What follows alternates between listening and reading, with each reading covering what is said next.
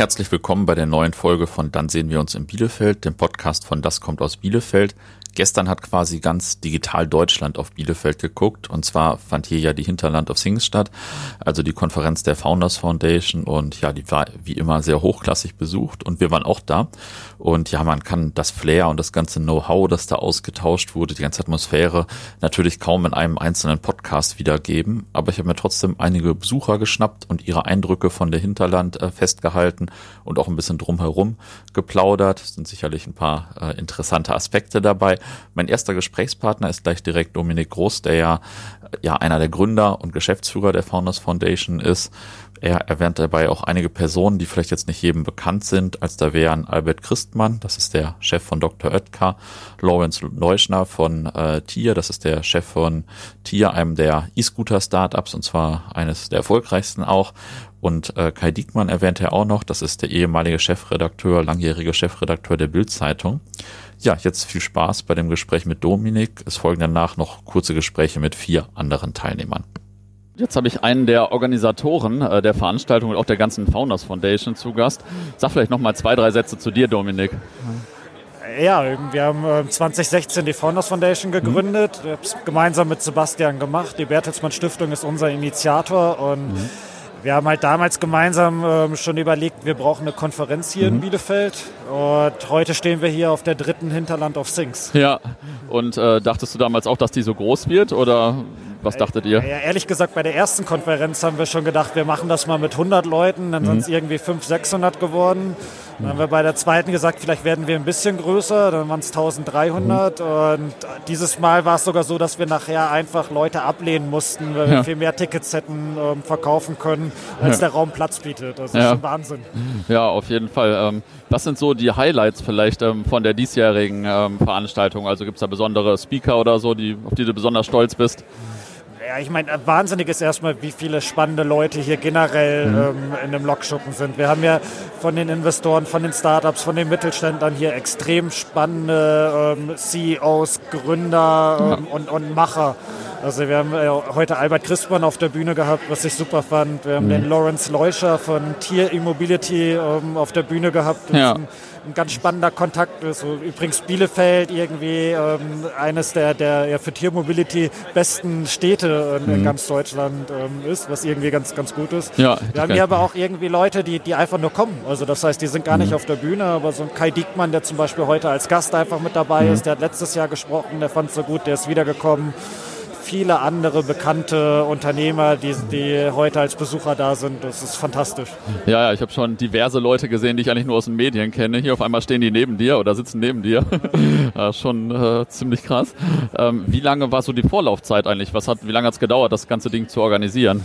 Ja, mittlerweile ist es so, dass es für uns äh, ein ähm, von Konferenz zu Konferenz äh, Prozess ist. Also mhm. wie beim Fußball. Nach dem Spiel mhm. ist vor dem Spiel, nach der Hinterland ist mhm. vor der Hinterland.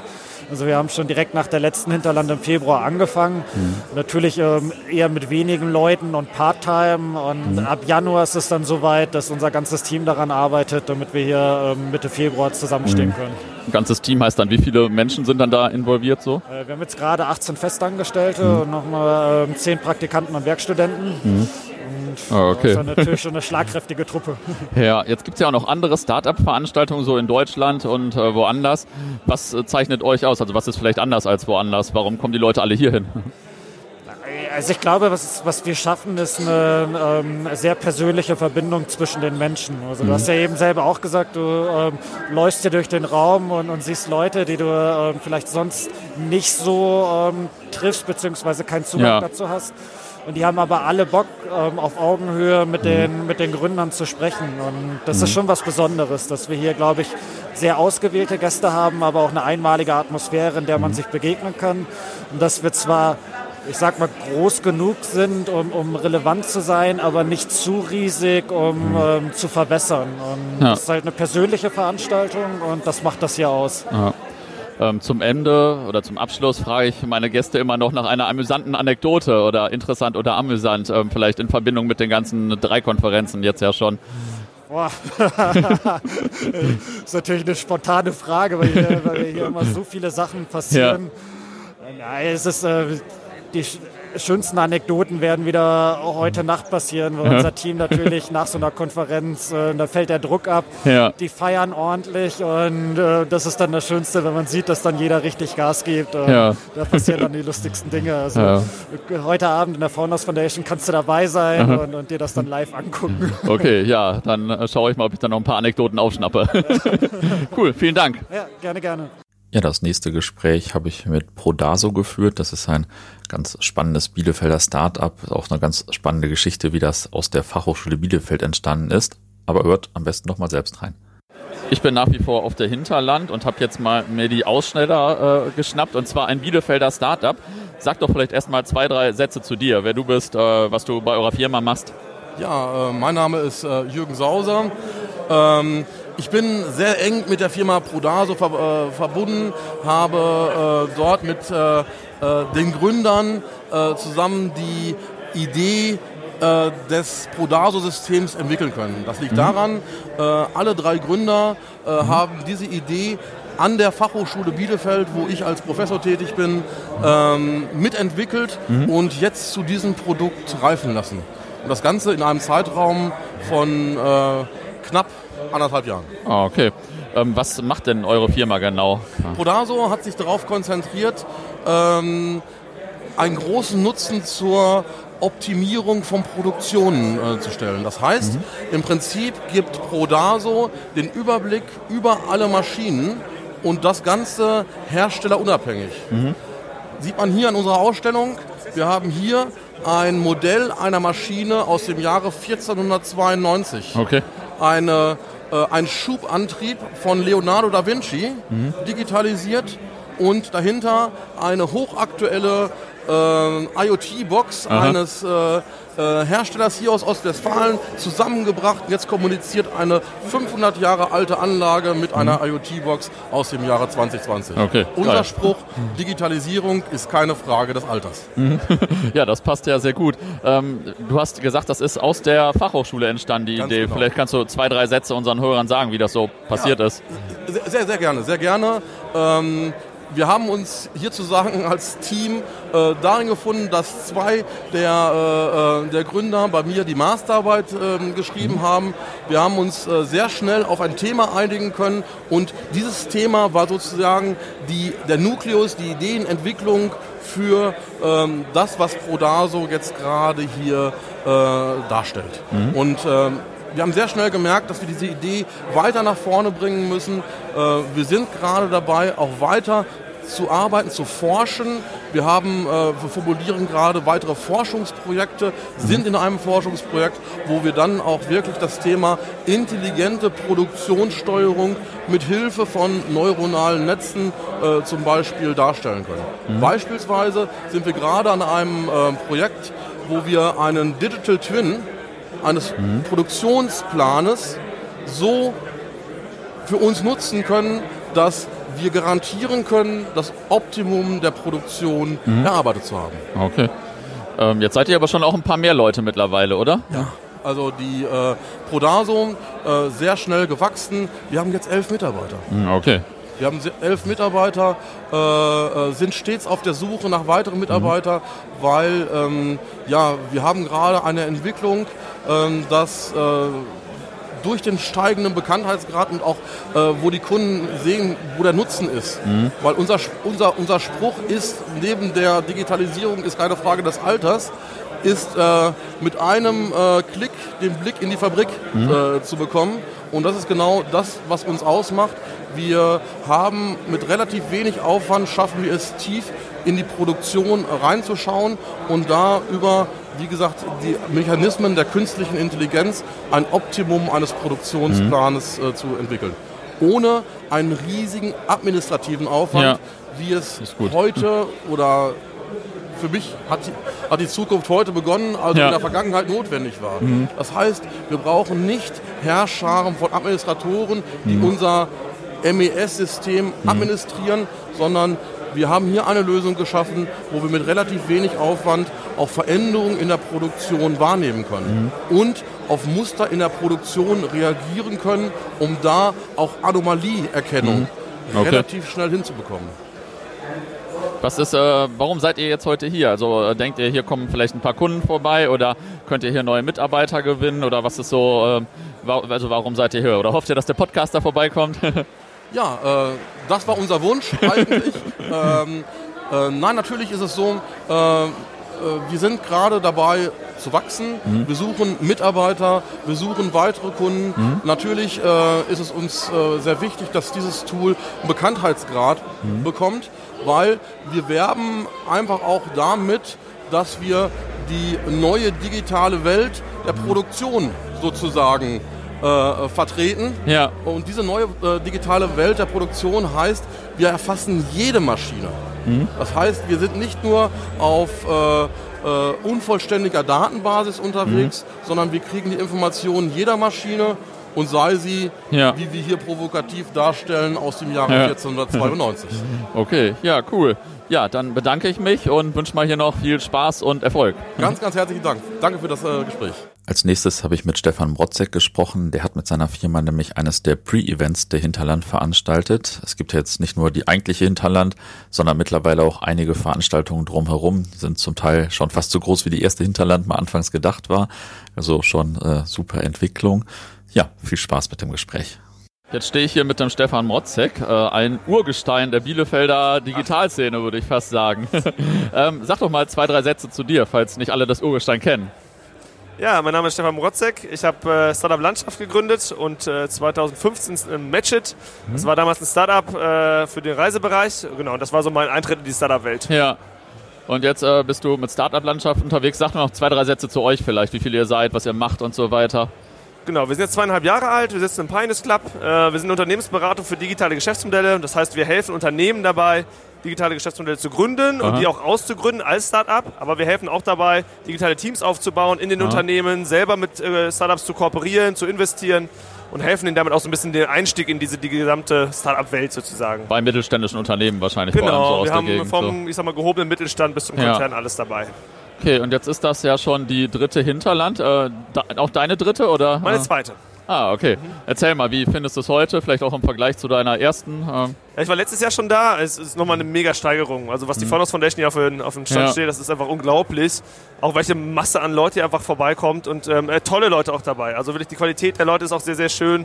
Ähm, man muss natürlich immer so ein bisschen gucken, dass bei der gesamten Masse nicht dann irgendwie zu krass wird. Ja. Ähm, aber ich glaube, das ist das kleinste Problem. Wenn man das so schafft, Hut ab vor der Leistung. Hast du irgendwie ein, zwei Highlights von diesem oder vom letzten Jahr so, was dich was du besonders cool fandest oder so? Äh, ich kriege ehrlich gesagt gar nicht so viel vom Programm immer mit, ja. weil irgendwie ich komme gar nicht zu den Stages, weil ja, man doch irgendwie so, so Leute, viele Leute mal dazwischen stehen. Ja, genau, weil dann plötzlich Pini vor ihm steht, der selber das viel größere Urgestein ist, muss man ja auch sagen. Und äh, genau, dann macht es schon Spaß, die ganzen Leute mal wiederzusehen. Und so viele Leute wie hier an einem Tag, die treffe ich in einem Monat nicht. Ja. von daher ist das schon extrem cool, hier zu sein. Mir wurde erzählt, oder ich habe es ja auch mitgekriegt, äh, ihr habt gestern aber auch selbst so eine äh, Veranstaltung genau. gemacht, also so als Pre-Event, glaube ich, ne? Genau. Ähm, okay, was war da los? Ich, glaub, ich habe gehört, äh, die Leute, die da waren, sind auf jeden Fall spät ins Bett gekommen oder so. Es sind spät ins Bett gekommen, sind auch, glaube ich, ganz gut ins Bett gekommen nach der äh, Anzahl der Flaschen Wein, die da gezählt worden sind. Nein, es war ein sehr schönes Event. Ähm, wir hatten eine ganze Reihe von Unternehmern da, wir hatten... Ja ähm, einige Firmen da, von Melita über Böllhoff, ja. über äh, Marantec-Gruppe, Value Desk war da mit dabei, ähm, Vago war mit dabei ähm, und äh, Fiesmann natürlich noch mit Maschinenraum. Also wirklich ja. tolle Marken, tolle Unternehmen und jeder hat so ein bisschen Einblick gegeben, wie machen die eigentlich digitale Innovation? Wie gehen die ja. mit dem Thema Startup um? Wie gründet man aus einem Startup heraus, das haben, oder aus einem Unternehmen heraus? Das haben wir so ein bisschen dann auch mal beleuchtet. Und ja, wir waren selber überrascht davon. Also wir haben uns relativ spät entschieden, das zu machen, zu organisieren. Ähm, haben dann letzte Woche, ich glaube Dienstag, das live geschaltet. Ich glaube, Freitag waren wir ausgebucht. Äh, der Raum war eigentlich zu klein. Wir mussten alle Tische und Stühle entfernen lassen. Krass, wie, wie viele also, Leute waren das dann? Äh, ich glaube, wir waren nachher über 80 Leute da okay. und das war dann auch ja, wirklich stark. für den Raum dann genug. Also war ein tolles Event. Ja. Ähm, er hat das äh, mit Simon zusammen eröffnet von der Founders Foundation und Aha. ja, man sieht einfach, welche Power das ist, aber auch wie viele Leute im, im Kontext dieser Hinterland aus Things einfach ja. zusammenkommen und wie schön man das dann auch auffangen kann. Ja, und jetzt waren ja nicht alle unserer Hörer da, denke ich, bei der Veranstaltung. Vielleicht hast du so ein paar, zwei, drei Lessons learned, irgendwie, wie man das als mittelständisches oder als Unternehmen generell macht, so ein Startup auszugründen. Ja, ich glaube, ähm, erstmal muss man sich gut überlegen, ob man das wirklich will, Startup ja. ausgründen oder ob man auch äh, mit dem Startup investiert, also was man da machen muss. Ähm, fällt das denn auf fruchtbaren Boden im Unternehmen? Ist da die richtige Mentalität schon da? Sind die Mitarbeiter offen? Kriegt man das integriert? Mhm. Weil ne, der Ostwestfale ist ja auch äh, sehr schnell dabei, ja, was kostet das, was bringt das? Ja. Und das finde ich aber auch gut, die Herangehensweise. Ja. Ganz klar zu sagen, okay, wie kann ich das auch operativ irgendwie bei mir mit einbeziehen. Und da hat Vago zum Beispiel ein ganz tolles Beispiel gebracht, wie die einfach dieses ganze Thema digitale Transformation von innen heraus steuern. Also erstmal zu sagen, ich muss erstmal meine Mitarbeiter so weit kriegen, dass die offen für solche Veränderungsprozesse sind. Aha. Und da spielen Startups eine Rolle, aber eben diese internen äh, Ver- Prozessveränderungen eine ganz andere Rolle. Und deswegen ein ganz schönes Beispiel auch, wir haben mit Vago zusammen eine Kickbox, eine Innovations-Kickbox umgesetzt, Aha. wo die Mitarbeiter an neuen Ideen arbeiten dürfen. Und das innerhalb von einem festen Programm, mit einem Coaching-Programm dahinter.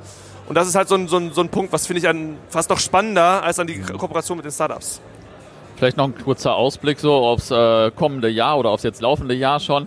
Was sind da so aus deiner Sicht so Herausforderungen, vielleicht für Bielefelder Unternehmen speziell? Also ist das Problem zu wenig digitale Leute Das oder Wetter. was auch immer? Das Wetter, okay. Eine Herausforderung, ich glaube, für die gesamte Region hier ist einfach, dass es der Automobilbranche nicht gut geht. Und das Aha. merkst du bei extrem vielen Zulieferunternehmen.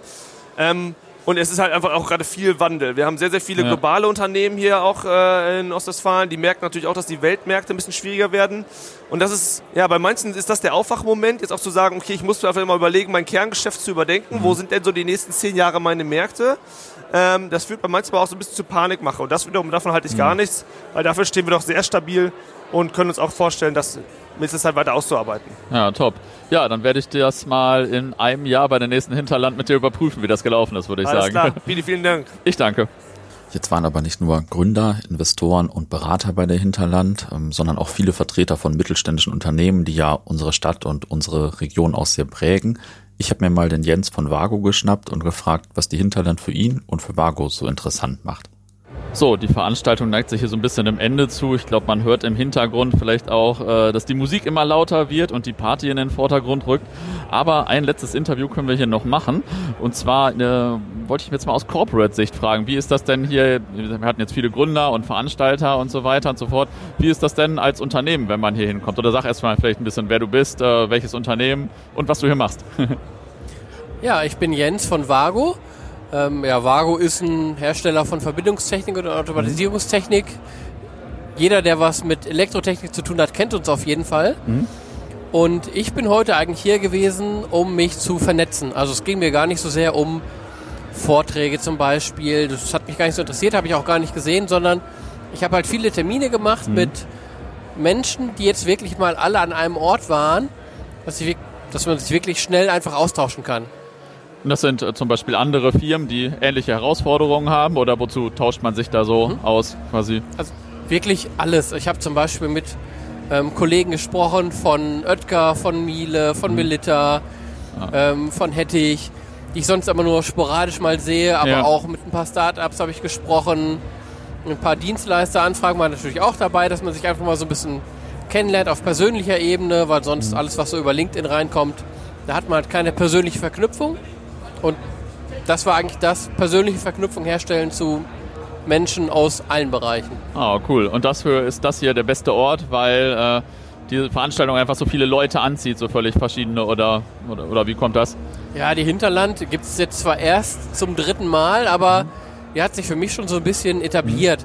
Also hier kommen halt alle hin aus der Region und aus Deutschland, die halt im, im Startup- und Business-Umfeld ähm, was zu sagen haben und mit dabei sind. Also hier ist einfach die Wahrscheinlichkeit sehr groß, dass man alle trifft, mit denen man unbedingt mal reden muss. Ah, okay. Das heißt also, es ist so ein Teil Personalentwicklung quasi. Ähm, wie, mit wie vielen Leuten wart ihr denn da eigentlich? Wir waren heute zu sechst hier. Ah, okay, also wir haben so ein stark. äh, Transformation Office Team. Wir Ja. sind halt bei Vago dafür da, die äh, digitale Transformation im Inneren voranzutreiben. Wir sind auch sechs Leute und wir waren heute alle hier und ja, jeder hat so sein Spezialgebiet und wir, sich jeder hat mit anderen Leuten getroffen. Ne? Wirklich so, weil meine Themen gehen eher in Richtung alles, was mit Innovation zu tun hat und Richtung New Work. Ich hatte dann meine Partner, dann die Sabrina, eine Kollegin, die ist eher im Bereich Data Science und Daten unterwegs. Sie hat halt andere Gesprächspartner gehabt und so ergänzt sich das dann am Ende wieder. Ah, okay. Und ähm, wenn es um digitale Transformation geht, hast du da vielleicht so ein, zwei, drei Tipps für andere Unternehmen, die sich auch damit beschäftigen und jetzt vielleicht diesen Podcast hören? Ja, wenn ich eins habe, dann sind es viele gute Ratschläge. Sehr gut. ähm,